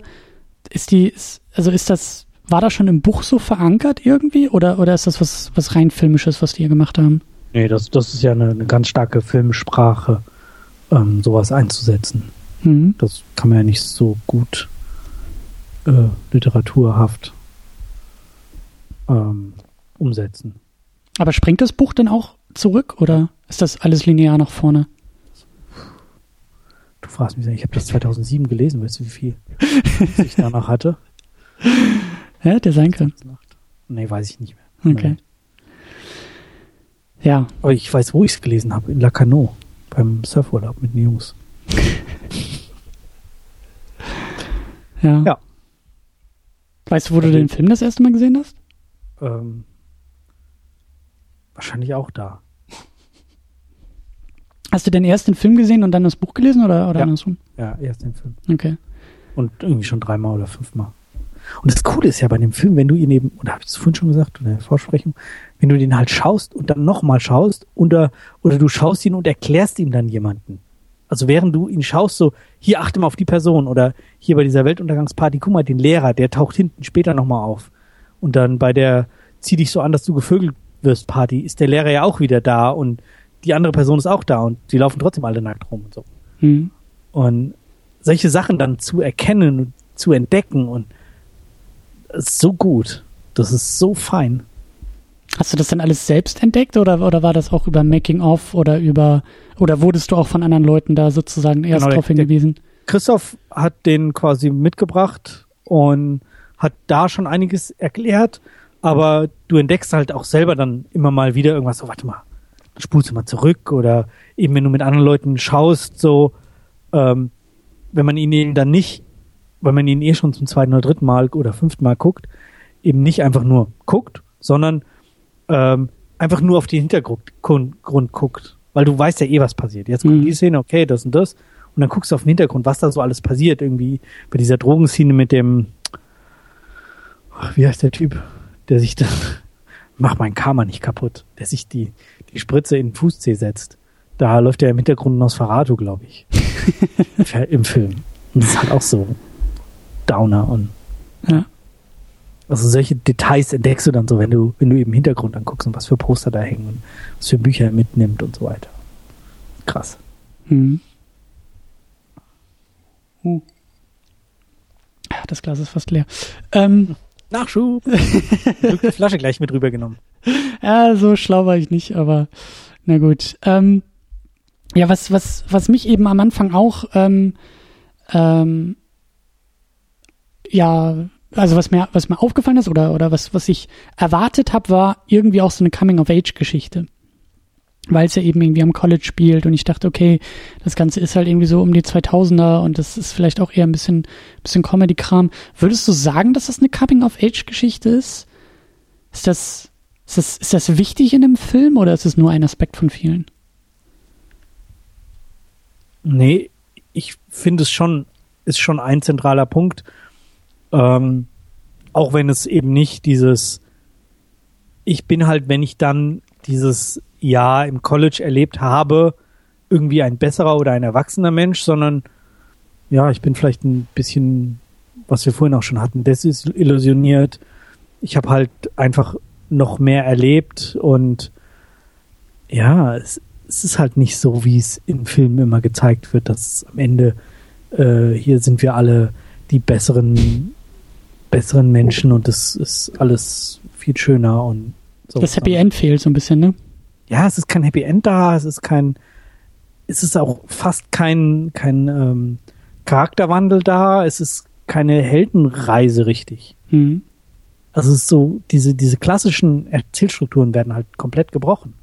Es sind halt Episoden, die du erfährst, wo du natürlich auch was über den Charakter erfährst, wo natürlich sie, sich die Charaktere auch wandeln und ändern innerhalb des Films. Aber im Endeffekt erlebst du einfach nur mit, was sie da machen. Wie sie auch natürlich ein bisschen erwachsener werden, weil sie, weiß ich nicht, einen Verlust von einem Menschen verarbeiten müssen, weil sie sich verlieben, weil sie sich entlieben, weil sie trauern müssen, weil irgendwas mit der Liebe nicht klappt, weil sie ja Sex haben, glücklichen und weniger glücklichen. Was mhm. halt so zum Leben dazugehört, weil sie Partys feiern. Ich bin ja totaler Coming-of-Age-Film-Fan. Ich mag es ja total. Also ich glaube, ich habe da auch einen, einen großen Softspot für eigentlich, aber ja. Sag ich auch bei unserem Podcast immer dann ironisch. Coming of Age erzählt immer von einer Jugend, die ich nicht, nie hatte. Na gut. Aber das ist ein gutes, das ist eigentlich auch ein gutes Thema, weil ähm, ja, Coming of Age ist, ich frage mich halt immer, also ich bin jetzt ja auch, also sehr, sehr spät im Vergleich zu uns beiden, also sehr, sehr spät zu dem Film gekommen. Ich habe ihn irgendwie, ich glaube, gestern oder vorgestern geguckt und mhm. ähm, ich, oh Gott, mir kam gerade der Gedanke, ja, ich gehe auch auf die 30 zu. Ich bin halt. Ach je, ich gehe auf die 40 zu. Am Punkt. Oh Gott, Hilfe. Alte Männer unter Whisky. Ähm, Cheers! ja, Prost. Uh. Aber es ist halt irgendwie auch so das Thema, oder ich frage mich halt oft bei so Coming-of-Age-Geschichten, ähm, ob die gut auch, also ob die auch gut später funktionieren. Oder ob eine gute Coming-of-Age-Geschichte auch immer für dich selbst so den richtigen Zeitpunkt treffen muss. Ja, also so ich, so die Filme, die ich irgendwie als das bezeichnen würde, also mir fällt da zum Beispiel Garden State ein, den habe ich einfach zur richtigen Zeit auch geguckt. Da war ich selber in der richtigen Phase meines Lebens, in dem ich diese Geschichte hat ansprechen können. Und ich frage mich halt immer, wie das dann irgendwie so ist, wenn man, wenn man halt nicht mehr in dieser Phase ist. Also wenn Filme halt einfach über Phasen äh, erzählen und auch eben über diese Phase des Erwachsenwerdens und das halt so in Jugendjahre verorten und man selbst dann einfach immer einen größeren Abstand dazu hat, ob das dann nicht irgendwie auch weniger gut funktioniert oder ob das oder ob das irgendwie Quatsch ist oder wie du sagst, ob man sich da immer noch wunderbar reinprojizieren kann, weil man es, weil man einfach irgendwas nacherleben kann oder so. Wie siehst du das? Also bei mir funktionieren Coming-of-Age-Filme immer. Schon immer, früher noch gar nicht so gut, wo es zu nah war, da fand ich so, oh ja, nee, das mache ich doch jetzt gerade sehr, ach nee, brauch, brauchst du mir nicht erzählen, weiß ich, wie das ist. Auch ein gutes gehört. Argument, ja. Ähm, aber jetzt, ach, ich gucke das gerne. Also das ist, das ist, ich finde es schön. Das ist so, ja, genau, da zu der Zeit, da war vermeintlich noch alles in Ordnung. Natürlich war meine Schule und meine Schulzeit und Abi-Zeit und so weit entfernt von so cool zu sein wie irgendwie in irgendeinem beliebigen Film oder Coming-of-Age-Film, den man jetzt schaut. Ähm, aber ich mag das. Ich mag dieses, dieses Gefühl, diese, den die diese Filme transportieren, dieses ja, du erlebst was, ja, es ist bedrückend und trotzdem ist die Zukunft komplett offen. Mhm. Die Welt liegt dir zu Füßen. Du kannst theoretisch alles tun, was du willst. Weißt du, du Mhm. kannst, wenn du jetzt dich ein bisschen anstrengst, kannst du für ein Jahr im Ausland leben und du kannst vielleicht sogar da bleiben oder du kannst irgendwie einen Job oder du gehst an die Uni und lebst das Uni-Leben so, wie es sich gehört oder du stierst halt einfach nur ganz normal und bolst dich da durch. Aber du hast halt alle Freiheiten und das, das ist das, also bei dem Film jetzt nicht, aber das ist das, was mich bei Coming-of-Age-Filmen einfach so, so erwischt. Dieses, die, und ich mag dieses Gefühl, diese komplette Freiheit zu haben. Mhm. Also jetzt, jetzt irgendwie mit, weiß ich nicht, Ende 30, ist das halt einfach schwerer. Meine Frau wird sich bedanken, wenn ich jetzt sage, äh, ja, ich gehe dann doch nochmal nach Kalifornien und lerne surfen oder keine Ahnung. Ja. Das geht halt nicht. Ja, ist auch ein bisschen Nostalgie, die dann irgendwie auch mit reinkommt, ne? Je Auf jeden man Fall, wird. ja, ja. Ach, ich bin ja sowieso so ein Nostalgiker. Das Hast du mal, hast du mal The Perks of Being a Wallflower gesehen? Ich bin mir sicher, die Claudia hat schon hundertmal darüber erzählt. Äh, nee, ich glaube nicht. Das ist ein großartiger Film. Ja, ich glaube. Also einfach mir das jetzt mal auf. Wo schreibe ich das denn jetzt hin? direkt auf die Hand. Mit großem Edding. Äh, der Film heißt auf Deutsch, ich habe es gerade nochmal nachgeguckt, ähm, Vielleicht lieber morgen. Okay. Ähm, wunder, wunderbarer Film. Also ich habe den irgendwie, ich glaube, ich weiß nicht, ob der immer noch auf Netflix ist. Ich habe den irgendwie auf Netflix gefunden. Ich wusste, dass der irgendwie sehr gut sein soll. Ähm, und äh, ich habe den geguckt und hatte dann irgendwie an einer Stelle auf einmal ganz, ganz viel Pipi in den Augen und musste sofort losheulen und habe den zu Ende geguckt und dachte, oh mein Gott, was war das? Hab den am nächsten Abend nochmal geguckt, um zu testen, ob es wieder passiert. Und ja, es passierte wieder. Und dann dachte ich, okay, das ist ein großartiger Film. Okay. Ich Also, muss jetzt äh, gerade mal im Hintergrund äh, googeln. Das macht man ja natürlich nicht beim Podcasten eigentlich. ähm, ich google ja auf unserer Seite, also das gilt ja. Ob wir den schon mal besprochen haben. Ich habe das Gefühl, den haben wir erst vor kurzem besprochen. Naja, Folge 256. Da kam der sogar in der Sneak. warst du denn dabei? Ich habe ihn gesehen, ich habe ihn mit 8,5 Punkten bewertet. oh nein! Großartig. Ich hatte bei der Aufnahme einen schwarzen Kapuzenpulli an, kann ich sogar sagen. Aber du weißt nicht mehr, was das für ein Film war. Ich habe keine Ahnung. Was gab's denn da zu trinken bei euch? Das muss doch dann irgendwie. Das steht nicht da. Nee, das schreiben wir nicht auf. Da haben wir noch gemeinsam in der Pinken Bar aufgenommen. Das ist, da haben wir noch nicht so viel, obwohl da haben wir auch schon getrunken. da da gibt's elende Sendungen, wo wir immer weiter degenerieren. Aber das mit Emma Watson. Mhm. Und die ist großartig in dem Film. Der ist mit Ezra. Miller, der auch absolut großartig in dem Film spielt. Aber egal. Ach, guck mal, da hat der Christoph von seiner Hochzeit berichtet. Letzte Folge habe ich von meiner geredet. Das zum Thema Nostalgie, ne? Zum Thema Ja, die ja, guten ja. alten Zeiten und alles war noch offen und ja, Ach, guck mal. Das ist echt lustig. ja. Ja, 1. November 2012 war der Kinostart. Geil. Ja, ja, ja, ja, ja. Auf jeden Fall solltest du den nochmal gucken. Nochmal genauer. Glaube ich auch. Wenn ich eine 8,5 Punkte für gegeben habe, das ist ja, ich sollte auf jeden Fall die Sendung nochmal hören. Oder so, ja. Ich empfehle dir, mach beides. Guck erst den Film, hör dir die Sendung dann nochmal an. Genau. Was war denn meine Meinung damals? ja, genau. Ja. Ja, das ist der Vorteil, wenn man so viel podcastet, ne? So, man kann immer irgendwie so. Sollten Ja. wir irgendwann mal so, so wirklich alt werden und das Gedächtnis langsam so sich verabschieden, hören wir uns einfach selber zu beim Podcasten. Ja, wir, wir haben uns auch schon mal überlegt, wie das wohl ist, wenn man Kinder hat und die einem dann zuhören, wie man zum Beispiel, keine Ahnung, äh, mit Mitte 20 war oder wie man, Hm. wie man über bestimmte Sachen, nee, mit 20 habe ich noch gar nicht gepodcast, egal. Ähm, aber weißt du, wie man so, wie man so bestimmte Sachen äh, besprochen hat oder Dinge erlebt hat, was einem wichtig war. Oder eben bei Christoph und Claudia, die haben letztes Jahr, also jeder ein Kind gekriegt, ähm, was sie da eben erzählt haben, wie das so war, als das Kind dann da war und davor, wie sie sich darauf gefreut haben. Das können unsere, unsere Kinder können das halt nachhören, Mhm. weil wir eben darüber reden. Das kann ja sonst keiner. Also stell dir mal vor, du könntest jetzt von deinen Eltern hören, wie es war, kurz bevor du auf die Welt gekommen bist. Also ich glaube, jetzt würde ich mir das auch anhören. Ich glaube, so zum Thema Coming of Age, so in der Phase will ich das, glaube ich, gar nicht wissen. Nee, da, ah, fürchterlich. nee, aber eben dann später, Ja. So. mit 30 oder so, dann eben mal zu hören, so, okay, wie, wie waren die denn damals, als, als sie so alt waren? Ja, aber ich glaube später, also wenn dann Kinder da sind und die alt genug sind, dann gibt's doch bestimmt irgendwie Hologramme oder so. Dann ist das, hört sich doch keiner mehr so eine MP3 an.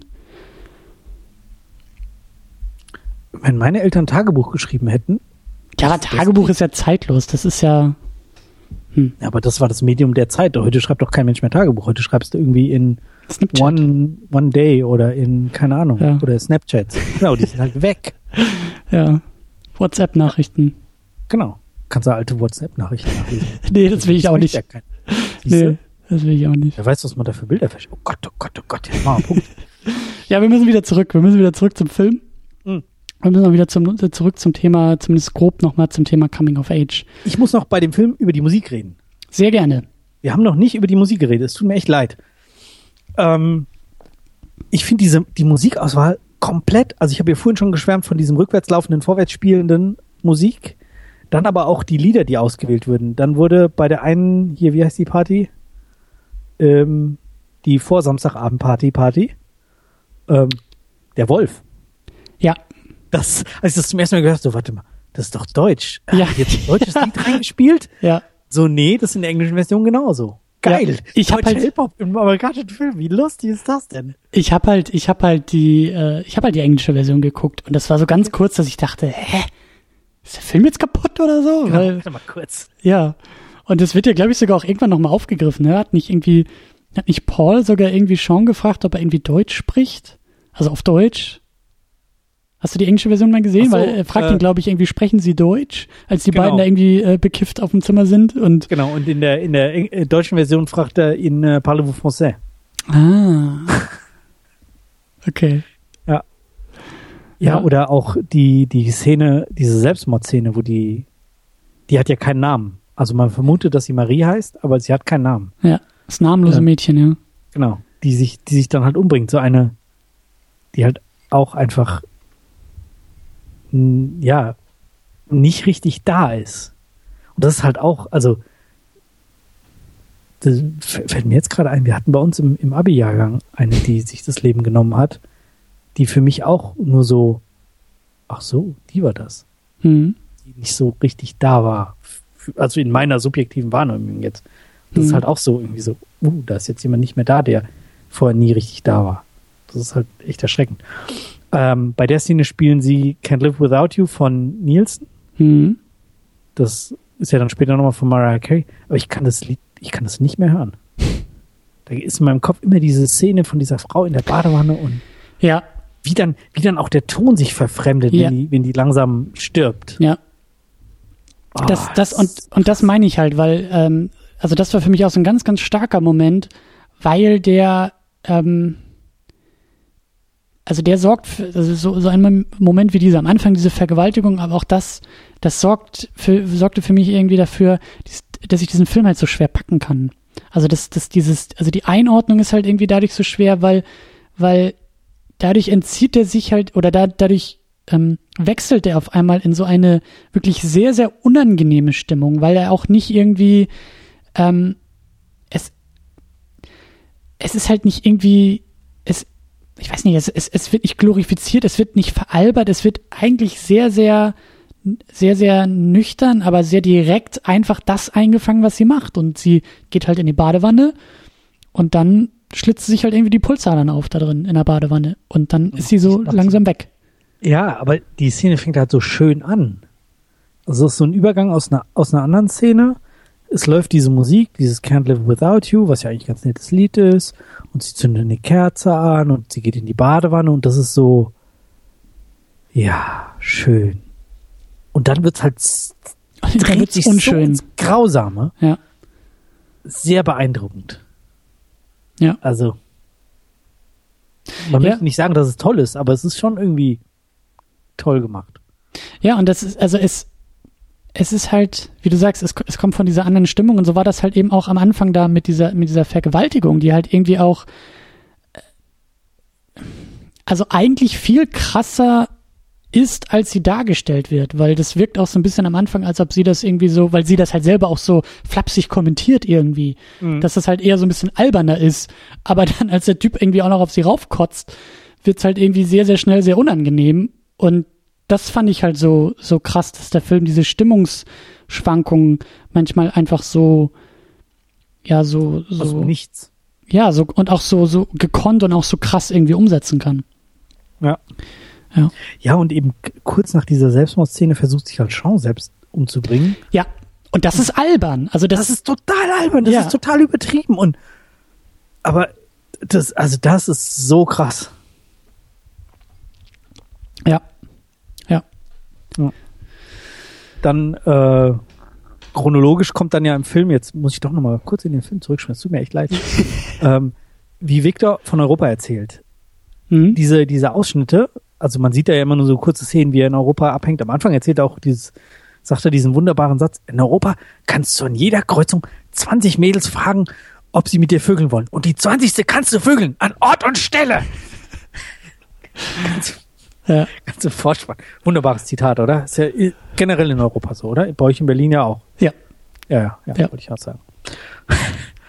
ähm, aber die, die Szenen, die da kommen, die, also ich habe äh, Glamorama von, von Brad Easton Ellis gelesen und da geht es halt um die Europareise von Victor, der da irgendwie ein Model ist und so weiter. Ach, cool dann aber irgendwie mit so einem Terrorpärchen zusammenfährt und dann explodieren immer Sachen, aber er ist halt immer so drauf, dass er es nicht ganz versteht.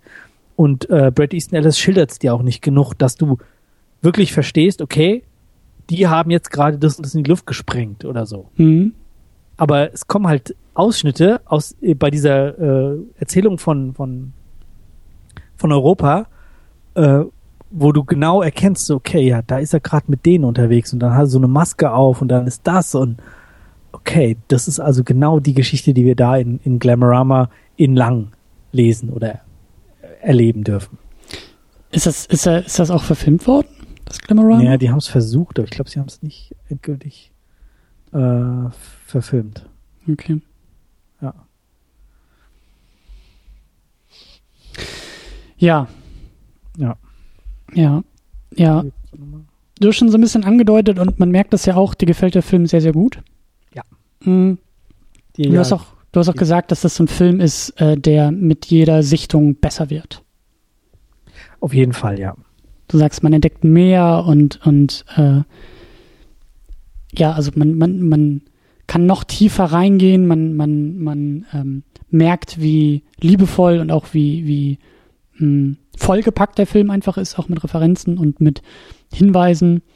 Und ähm, da können wir zum Abschluss auch gerne noch ein bisschen drüber sprechen. Also über dieses typische, ja, um auch irgendwie in der Metapher hier der Getränke zu bleiben, so ein bisschen diese, diese Wein-Metapher. Ja, wie so ein guter Wein gibt es Filme, die auch mit der Zeit besser werden. Es gibt aber auch Filme, die irgendwie mit der Zeit schlechter werden. Mhm. Äh, für dich ist es eben, wie gesagt, ein Kandidat, der mit der Zeit besser wird, auch mit jeder Sichtung besser wird. Wie gesagt, ich habe ihn jetzt zum ersten Mal gesehen, aber ähm, weiß auch, wo ich das nächste Mal drauf achten müsste ähm, oder noch mehr drauf achten muss und will. Aber ähm, ja, was, was, was, vielleicht fallen uns auch noch andere Filme ein oder auch dieses Phänomen von Film. Ähm, also erstmal vielleicht die allererste Frage, ist das, ist das ein Zwang oder na, nicht zwangsläufig, aber ist es, ist es für dich ein wichtiges Kriterium bei einem Film oder kannst du auch damit leben, dass du sagst, einmal geguckt, einmal gefallen, das reicht mir? Ja, auf jeden Fall. Also es gibt genug Filme, die ich die ich gut fand, die ich toll fand, die ich, äh, wo ich mich fast nicht mehr traue, sie nochmal zu gucken, mhm. weil sie vielleicht gar nicht mehr so toll sind. Ähm, Memento ist so ein Beispiel. Großartiger Film, wundervoller Film. Mit einem, also die, diese Auflösung am Schluss ist so fantastisch, aber ich habe Angst, dass mir dieses Erlebnis kaputt geht, wenn ich ihn nochmal gucke, wenn ich mich traue, ihn nochmal zu sehen. Mhm. Den hast du ja wahrscheinlich auch schon gesehen. Mhm. Hatten wir auch hat auch vor Ewigkeiten schon mal verpodcastet, äh, auch mit dem, mit dem Gimmick, dass wir die Sendung, also chronologisch rückwärts, glaube ich, sogar gemacht haben, so von den Themenblöcken. Ähm, okay, cool. ich weiß nicht, ob das überhaupt irgendjemand mal aufgefallen ist. Ähm, aber äh, ja, also Memento ähm, gutes Beispiel. Also ich hatte da auch Bedenken, als, als wir den in der Sendung besprochen hatten. Also ich dachte auch vorher, ja, klappt das oder klappt das nicht. Ich habe den aber so in Erinnerung, also ich habe ihn jetzt auch zwei, dreimal oder so gesehen, dass, also dass der handwerklich einfach auch extrem äh, gut gemacht ist. Also auch wie so ein, wie so ein Zaubertrick, obwohl Nolan ja später mit Prestige eher so seinen Zauberfilm gemacht hat. Aber es ist irgendwie trotzdem, weißt du, das ist so dieses, du siehst halt, wie der Film entzaubert wird, weil du kennst die Auflösung ja schon. Aber trotzdem ist es immer noch sehr, sehr spannend oder, oder unterhaltsam, diese Auflösung, also auch diesen, diesen, ohne Twist zu wissen, worum es eigentlich geht, aber das halt nochmal mitzuverfolgen. Ähm, also so habe ich den in Erinnerung. Ähm, aber Nolan ist auch ein gutes Stichwort, weil ich weiß noch, dass mir, wann war das denn? 2014 kam noch Interstellar raus. Mhm. Den haben wir damals, wir haben ihn im Kino gesehen und ziemlich direkt danach besprochen. Ähm, und waren sehr, sehr gemischt. Ähm, also Tamino, mein, mein Co-Moderator, hatte den, glaube ich, noch mehr verrissen, als ich den verrissen hatte, beziehungsweise weiß ich, dass meine erste Sichtung einfach einfach sehr, ähm, ich hatte das Gefühl, dass der Film so ein bisschen gegen sich selbst arbeitet. Aufgrund der Thematik und, und wie er irgendwie gemacht hat. Ich hatte, also mich hat dieses Familie, hast, hast du den gesehen? Mm, nee, ich glaube nicht. Nee. Ähm, ohne zu konkret zu werden, ähm, ich glaube, dass der Film, also nach meiner ersten Sichtung hatte ich das Gefühl, dass der Film zwei Themen aufmacht, nämlich einmal Wissenschaft und einmal irgendwie Familie. Und das hat für mich nicht zusammengepasst, aber ich hatte das Gefühl, dass der Film das zusammenbringen will oder irgendwie mhm. das da, also da so gegen sich selbst sozusagen arbeitet. Und ich habe auch das Gefühl, dass sehr, sehr viel Kritik ähm, darauf zurückgeht, dass diese beiden Sphären sozusagen in dem Film arbeiten. Und dann mit der zweiten Sichtung, also ich hatte dann das Gefühl, dass bei der zweiten Sichtung, die ich glaube ich irgendwie zwei Wochen später oder so gemacht habe, nochmal im Kino, mhm. habe ich das Gefühl, ja, dieses, dieses Wissenschaftsding, das ist gar nicht so wichtig, wie ich das am Anfang dachte. Das ist kein Science-Fiction-Film, das ist ein Familienfilm. Es geht um Familie, es geht um Liebe, es geht um, um Vater-Tochter-Beziehung. Und das Ganze ist nur zufällig in diesem Science-Fiction-Ding irgendwie verankert. Und als ich, als, als dieser Schalter bei mir auch im Kinosaal dann umgelegt war, fand ich den Film großartig. Mhm. Und, und Okay. Das war halt so ein Ding von, also da, also da war die Zweitsichtung einfach irgendwie fast schon ein anderes Erlebnis, weil einfach meine Perspektive sich total gewechselt hat. Könnte ich mir hier genauso vorstellen. Ich kann mir genauso gut vorstellen, dass man hier bei dem Film The Rules of Attraction irgendwie am Anfang vielleicht irgendwie äh, Nase rümpft, rausgeht und sagt, das ist aber ein komischer, das ist aber eine komische Teenie-Komödie hier am College, ähm, weil es das halt nicht so ganz ist. Ja, ja. So. Ich weiß nicht. Wir haben ja ausgemacht, dass du demnächst nochmal in unsere Sendung kommst. Ich würde vorschlagen, dann guckst einfach Rules of Attraction kurz vorher nochmal und dann können wir ja nochmal kurz drüber sprechen. Das ist eine sehr, sehr gute Idee. Und weißt du, was wir danach gucken? Hm? Danach gucken wir The Perks of Being a Wallflower. Oh ja. Sehr gut. Ja. Können wir den auch noch gleich besprechen. Sehr schön, ja. Äh, ja, nee, aber also kennst du das auch? Also kennst du diese, diese, diese, also es gibt ja auch krasse Veränderungen, ja, Filme, die irgendwie beim ersten Mal, wie du gesagt hast, so Memento vielleicht erst gut, dann irgendwie schlecht werden oder erst schlecht und dann gut werden. Also so so Sprünge, die man irgendwie so beim Film hat. Kennst du das? Ich kann mich jetzt an nichts bewusst erinnern. Also, so, es sind halt Filme irgendwie aus der Jugend, die du dann nochmal schaust irgendwie in meiner Jugend, ich fand äh, Feuer und Eis total geil, weil die Stunts so cool waren und die Skiakrobatik so toll war und ich habe ihn neulich geguckt und es ist einfach der letzte Scheiß. Also es ist halt ein 90, 80er, 90er Jahre Film von Willy Bogner, wo halt ein bisschen äh, Skiakrobatik, das in den 90ern äh, hip war, wo man heute eben nicht mal mehr mit zu den Olympischen Spielen oder irgendwie zu einem zu einem, zu einem Dorfskiwettbewerb fahren darf. Ähm, sowas wird da gezeigt. Und ja, da, das war zum Beispiel so ein, so ein total toll und nicht mehr so gut. Ähm, sonst habe ich halt so, so Lieblingsfilme, aber ja, da bin ich halt, glaube ich, nicht objektiv. Also wenn ich den Paten gucke, da weiß ich einfach vorher, der ist geil. Oder mhm. Dirty Dancing, den liebe ich einfach. Das mhm. ist einfach, das ist, das ist so ein Film, den habe ich in meiner Jugend geguckt, den habe ich angefangen, den habe ich zum ersten Mal geguckt, wahrscheinlich als ich angefangen habe zu tanzen und ich tanze heute noch und ja, das gehört einfach dazu. Also es ist halt so, ja, Tanzfilm. Und mhm. ähm, da gibt's so, so Filme, die einfach, Ja, auch wenn es Quatsch ist. Point Break ist bei mir so ein Film. Finde ich einfach. Den neuen habe ich noch nicht mal gesehen, muss ich ehrlich zugeben. Aber den alten, den kann ich halt immer gucken. Den finde ich immer gut. Das ist lustig, weil äh, Point Break hatte ich, ähm, boah, ich weiß schon gar nicht mehr. Das muss irgendwann letztes Jahr im Sommer, glaube ich, gewesen sein. Da war ich zu Gast beim Bahnhofskino. Mhm. Und da habe ich mit dem Patrick äh, eben über Point Break gesprochen und das war für ihn auch so ein, so ein, so ein, wie du gerade beschrieben hast, ein Film, der geht immer und so ein Lieblingsfilm irgendwo auch und so ein, so, so nah am Herzen irgendwie. Und ich bin halt, ich hatte das Gefühl, ich bin zu spät zu diesem Film gekommen. Mhm. Also, ich fand ihn halt nett und irgendwie cool auch, aber der hat mich halt irgendwie nicht so packen können wie, und das meine ich halt auch so mit diesen Coming-of-Age-Dingern. Also, ich glaube, das ist nicht nur so bei Coming-of-Age, aber es gibt echt einfach auch so Filme, so, wie gesagt, so richtige Zeit irgendwie und auf einmal packt dich der Film. Und wenn du irgendwie zehn Jahre später kommst oder 20 Jahre später kommst oder was auch immer, dann, dann fehlt das irgendwie. Ich weiß ganz genau, zum Beispiel für mich halt große, große Liebe in Richtung äh, Superman-Filme, weil ich die irgendwie damals als Kind mit meinem Vater geguckt habe. So, das ist irgendwie. Okay, ja, genau. Ne, also ich weiß auch ganz genau, wie albern halt dieser, dieser hier von, von 78 da mit Christopher Reeve ist und wie corny und wie, wie quatschig irgendwo. Aber das mag ich halt und das so mag ich halt auch meinen Superman. Oder ne, ich meine. Da, da, da bin ich halt jetzt zu spät zugekommen. Also ja. alles, was ich nicht als, also alle Superheldenfilme, die ich nicht im Kino gesehen habe oder kurz nach DVD-Release, die nerven halt nur. Weil die halt einfach nach ganz, ganz kurzer Zeit so altbacken sind. Aber wenn man dann eben wieder mal, weiß ich nicht, Batman Begins schaut, dann wirft einen das halt auch gleich noch in diese Zeit zurück. Mhm. Und dann ist es irgendwie schön, dann macht's Spaß, dann guckt man das gerne. Mhm. Aber nicht aber. Ein wichtiger Aspekt bei dieser ganzen Geschichte, bei diesen, bei diesen Filmen, die halt irgendwie auch reifen oder die irgendwie länger bleiben, ähm, ist, glaube ich, also klar, das ist immer eine persönliche, immer eine subjektive Sache auch. Also so das, das, das Verhältnis auch zu einem Film und dieses, manchmal entwickelt man sich vielleicht selber irgendwie auch von dem Film weg. Wie du gesagt hast, so, so Filme, die du irgendwie als Kind oder als Jugendlicher guckst und irgendwie cool findest. Ich fand damals Knight Rider extrem cool. David Hasselhoff und Kid und wie geil ist das denn? Sprechendes Auto und so. Und ich kann das heute auch nicht mehr gucken. Also ich habe es irgendwann mal versucht, vor ein paar Jahren mal wieder so mich durch die ganze Serie zu gucken. Ich habe das ein paar Folgen durchgehalten und gesagt, es geht nicht. Also es geht einfach nicht, weil das sozusagen nicht mehr das ist, was ich damals gesehen habe. Ja. Also in meinem Kopf. In meinem Kopf ist das alles irgendwie ganz anders gewesen. Und ähm, das ist es halt. Also ich glaube, dass, dass man da eben selber auch, klar, man entwickelt sich selber irgendwie auch weiter oder hoffentlich irgendwie auch entwickelt man sich irgendwie anders.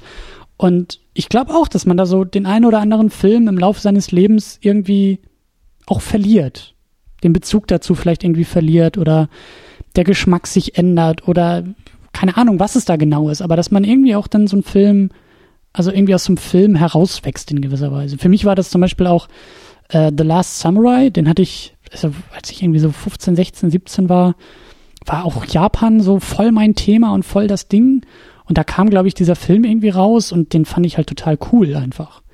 Mhm, irgendwie, mhm. weil der sehr, also ich, ich, ich mochte halt diesen, diesen Bezug und dieses ganze kulturelle Ding dabei und dann hatte das auch so ein bisschen so diesen Hollywood-Glamour und ich habe ein bisschen Angst, den halt heute nochmal zu gucken, weil ich glaube einfach, dass ich da gro viele große Probleme auch drin sehen würde. Ja, also auch dieses Whitewashing, dass ausgerechnet Tom Cruise der letzte Samurai ist und also so dieses, also ich glaube, dass, dass ich da einfach ein bisschen sensibler geworden bin, zum Beispiel bei diesem Film und auch bei dem, bei dem Thema Politik irgendwie.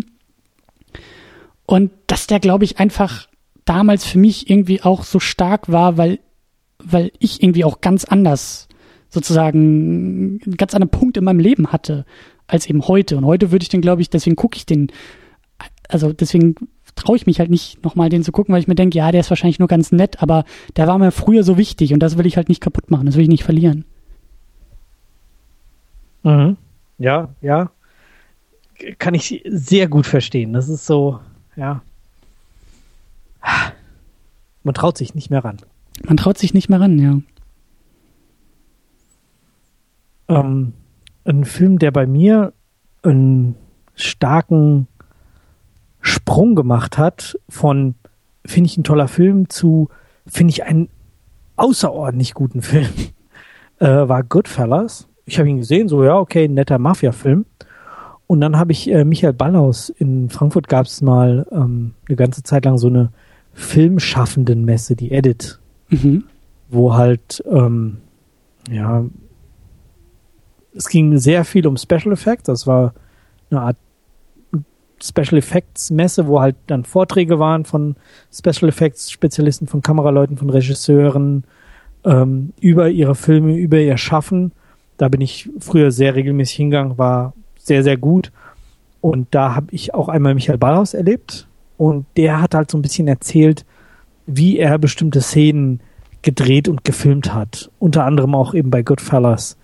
Ähm, irgendwie eine der Eröffnungsszenen, das ist dann so eine drei Minuten oder vier Minuten eine Einstellungsszene, wo er irgendwie ins Gebäude reingeht, vorgestellt wird, ein paar Leute schmiert und dann in so einem, in so einem coolen Raum landet.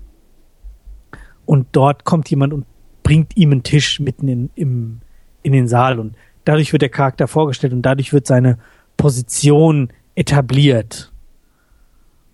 Und ähm, der hat halt auf der Edit schrittweise erklärt, wie sie das gemacht haben, was ihre Bedeutung ist. Und wenn du dann so einen Film nochmal Hm. guckst und dann weißt du, okay, den Kameramann, also den, im Deutschen ist es ja Kameramann, im Amerikanischen ist es ja der Director of Photography Mhm. also der, der, der Bildregisseur, der, der jedes einzelne Bild entscheidet, wie es aussehen soll, wie es aufgelöst wird, wie, wo man hinguckt, was man sieht und so weiter und so weiter. Das ist ja eine viel, viel wichtigere Position. Wenn du den da erlebt hast, wie er dir bestimmte Sachen erklärt hat, das funktioniert bei mir 100 Prozent. Alle Mhm. Filme, wo Michael Ballhaus die Kamera gemacht hat, finde ich halt einfach toll. Ich bin auch nicht so ganz objektiv, ähm, er hat auch nicht nur herausragende Filme gemacht, aber er hat schon richtig gute Sachen gemacht.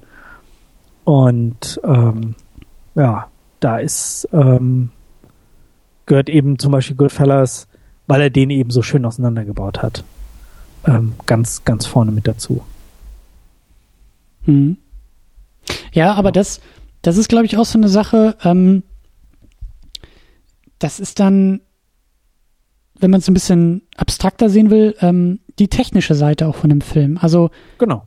was, was ich, was ich auch, also mir fällt jetzt nicht spontan ein, aber ähm, ja, vielleicht doch, vielleicht so, so Fincher-Filme. Ich habe auch das Gefühl, dass so David Fincher-Filme, also ich bin ein großer Fan von Fincher, äh, ohne jetzt irgendwie alles dutzende Male gesehen zu haben, aber das ist echt so, da arbeite ich mich auch gerne rein. Da gucke ich gerne den Film nochmal und achte denn, oder gucke ihn auch gerne nochmal mit Audiokommentar und achte irgendwie auch, also den, das sind Filme, die studiere ich auch gerne. Ja, dass ich wirklich auch da mal sag, wie ist jetzt eigentlich gerade die Raumerschließung in den ersten zehn Minuten hier? Also wie bewegt sich die Kamera durch den Raum und wohin nicht? Und was zeigt sie, was zeigt sie nicht, in welcher Bewegung und so. Also das ist dann eben auch äh, äh, ein Aspekt der Filme vielleicht auch gut altern lässt, dass man sagt, okay, ähm, also da lohnt sich auf technischer Seite das, das wiederholte Schauen, das wiederholte äh, Hineintauchen in die Filme. Ähm, die sind auch heute technisch noch gut. Ja, Beispiel. genau, Das so, genau. das hat halt schon was. Ja. Und dann gibt's halt die inhaltliche Ebene, ne? dass du sagst, okay, da, da ist die Geschichte irgendwie äh, mir immer wieder anders wichtig vielleicht auch, ja. Also so dieses, ich glaube, das, das bezeichnet sozusagen das auf inhaltlicher Seite, also für mich persönlich aus, dass es eben irgendwie, egal in welchem Punkt ich selber in meinem Leben bin, wie ich mich verändert habe oder was gerade irgendwie wichtig in meinem Leben ist, es gibt so ein paar Filme, die passen einfach immer. Und dann gibt's halt Filme, die passen einfach nach einer Zeit vielleicht nicht mehr oder vielleicht 20 Jahre später erstmal wieder oder sowas. Mhm. Ähm, oder auch Filme, bei denen ich den Eindruck habe, die passen vielleicht jetzt noch nicht so sehr auf mein Leben. Gibt's auch. Ah, okay. Dass ich Ja. so, ich, ich, ich glaube, das war damals das No Country for Old Men.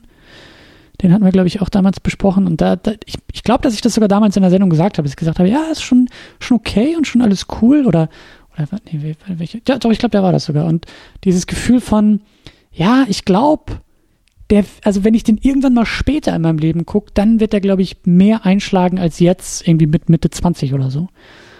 Und ähm, ja, also das, äh, ich, ich kenne das teilweise von auch von, von Musik. Ich vergleiche das manchmal auch gerne mit Musik, weil meine Lieblingsmusik oder auch meine Lieblingsmusiker oftmals dann so Sachen raushauen, bei denen ich sage, ist okay, gib mir zwei Jahre und dann finde ich es richtig geil. Aber ich brauche diese zwei Jahre, um mich da wirklich reinzuarbeiten, um, um da wirklich alles zu verstehen, um wirklich, manchmal muss ich, oder ja, manchmal muss ich Sachen echt zwei Jahre am Stück hören, muss ich halt irgendwie hundertmal einen Song gehört haben, um beim hundertersten Mal zu merken, boah, krass, da ist ja noch ein Echo so ganz hinten links auf der Spur drauf. Das ist mir vorher noch nie aufgefallen, aber wie geil ist das, dass ich zwei Jahre später solche Sachen immer noch irgendwie hören kann ähm, oder, oder neu finden kann. Hast du eine Empfehlung für eine Platte von Hörer, für unsere oder für eure Hörer, deine Hörer, ähm, die man auf die Art mal hören sollte? Ähm, oder für mich? Also ich, ich bin ich bin bei sowas immer sehr sehr äh, sehr nerdy, glaube ich. Also es ist ich bin halt Also riesengroßer. Was was ist deine ist doch deine Sendung, kannst auch über deine Musik reden. Also es ist halt, also mein, meine, meine Lieblingsmusik sind, sind zwei Bands oder zwei, zwei Parteien. Es ist halt einmal Nine Inch Nails, die ich halt wirklich großartig finde, oder ihn, Trent Reznor, ähm, und Dredge. Dredge ist eher so eine, so eine kleinere Progressive Rock Band aus, aus Kalifornien. Und das, was halt Trent Reznor auch in seinen Soundtracks macht, aber ich finde eben auch so in den Nine Inch Nails Sachen und da sind halt eben so Sachen wie, wie ähm, Downward Spiral Anfang der 90er, das ist halt echt ein Brett. Also das ist halt wirklich so ein Album, das ist halt wirklich auch fett pro produziert. Also, äh, also da, da, da geht mir das halt immer noch so, weil, weil, weil ich das auch so in Phasen höre. So, dann höre ich das irgendwie mal ein Jahr gar nicht und dann entdecke ich das Album irgendwie wieder und dann irgendwie gefühlt, wie gesagt, beim 101. Mal irgendwie bei einem Track, den ich vorher auch vielleicht eher dann mal wieder übersprungen habe. Auf einmal gefällt er mir so richtig krass, dass ich den dann in Dauerschleife höre. Ich meine, ich bin jetzt zum Beispiel irgendwie beim, beim letzten Album von ihm von 2013 irgendwie wieder hängen geblieben. Und da war das neulich auch so, dass ich da, glaube ich, irgendwie mit anderen Kopfhörern auf einmal gehört und auf einmal merke ich, ja krass, da ist irgendwie noch so ein bisschen Percussion oder so im Hintergrund. Habe ich vorher nie wahrgenommen. Habe ich vorher nie irgendwie gehört. Also wirklich so, so wahrgenommen einfach.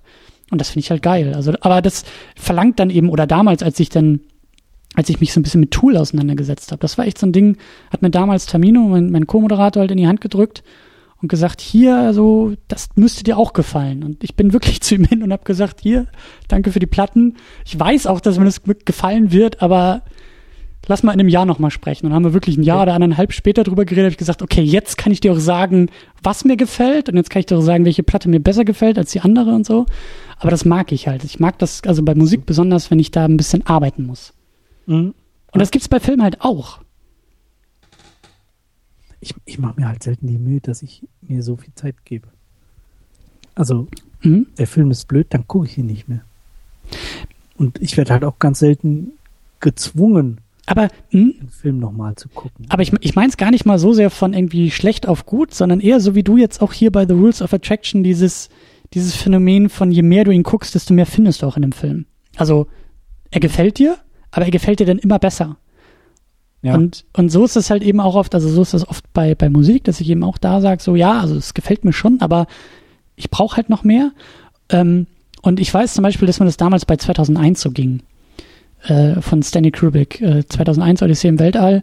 Ich glaube, den habe ich jetzt eine Handvoll, fünfmal, sechsmal oder so geguckt.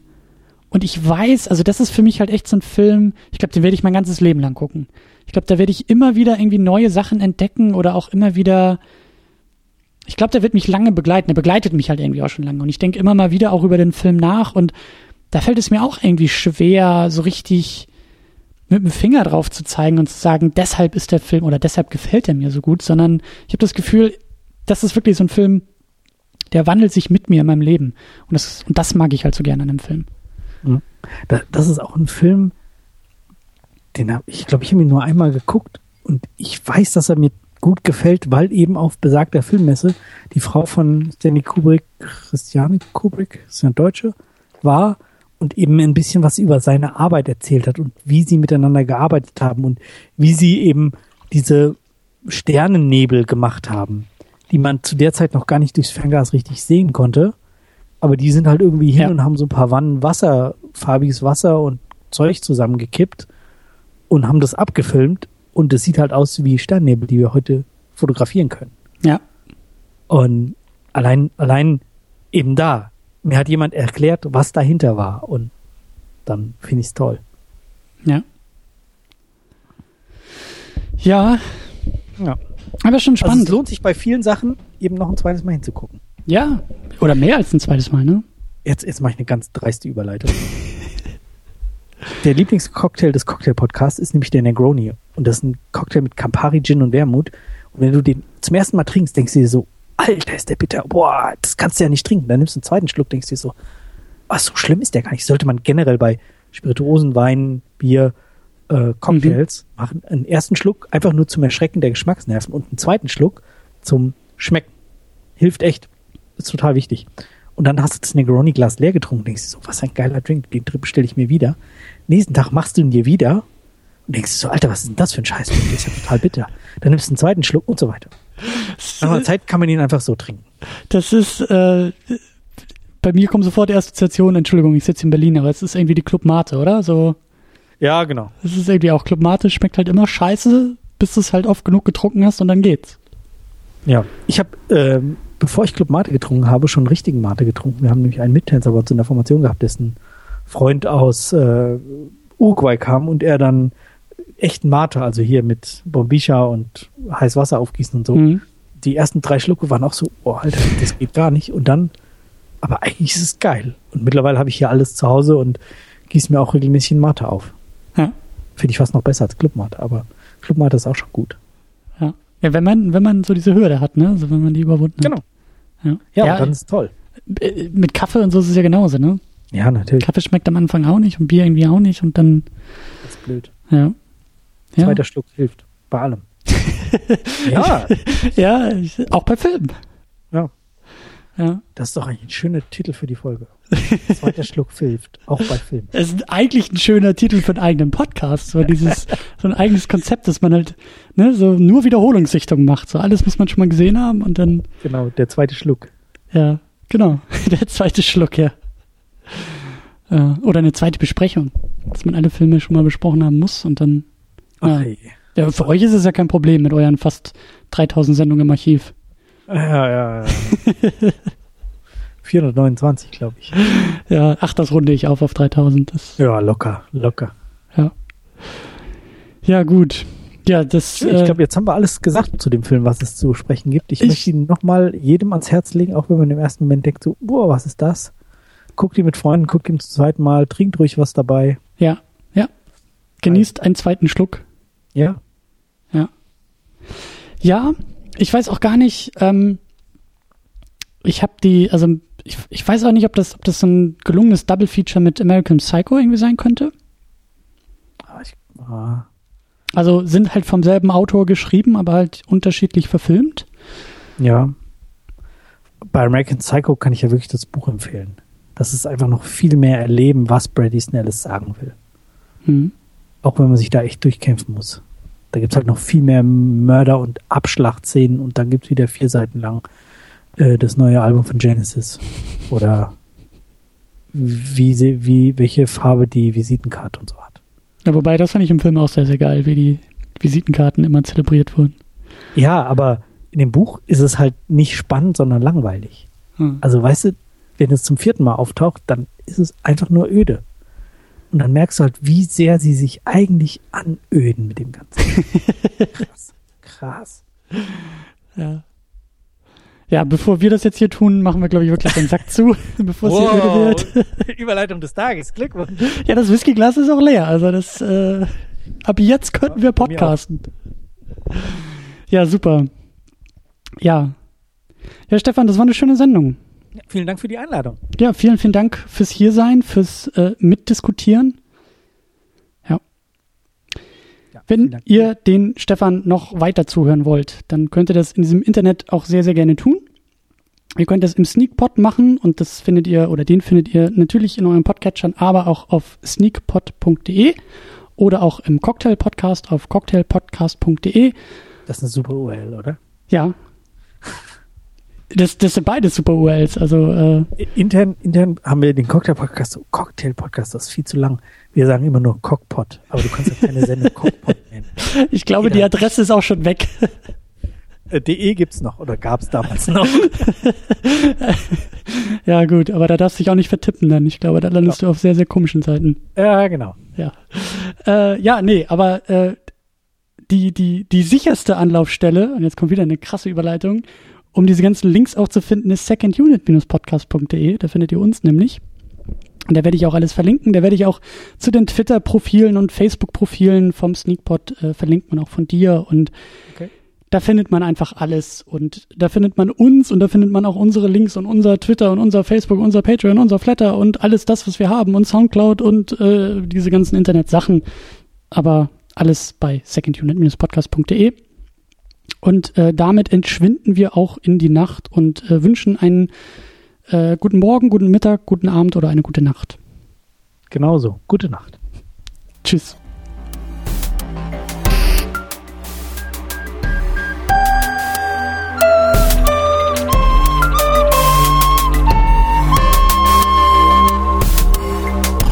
Second Unit. Second Unit.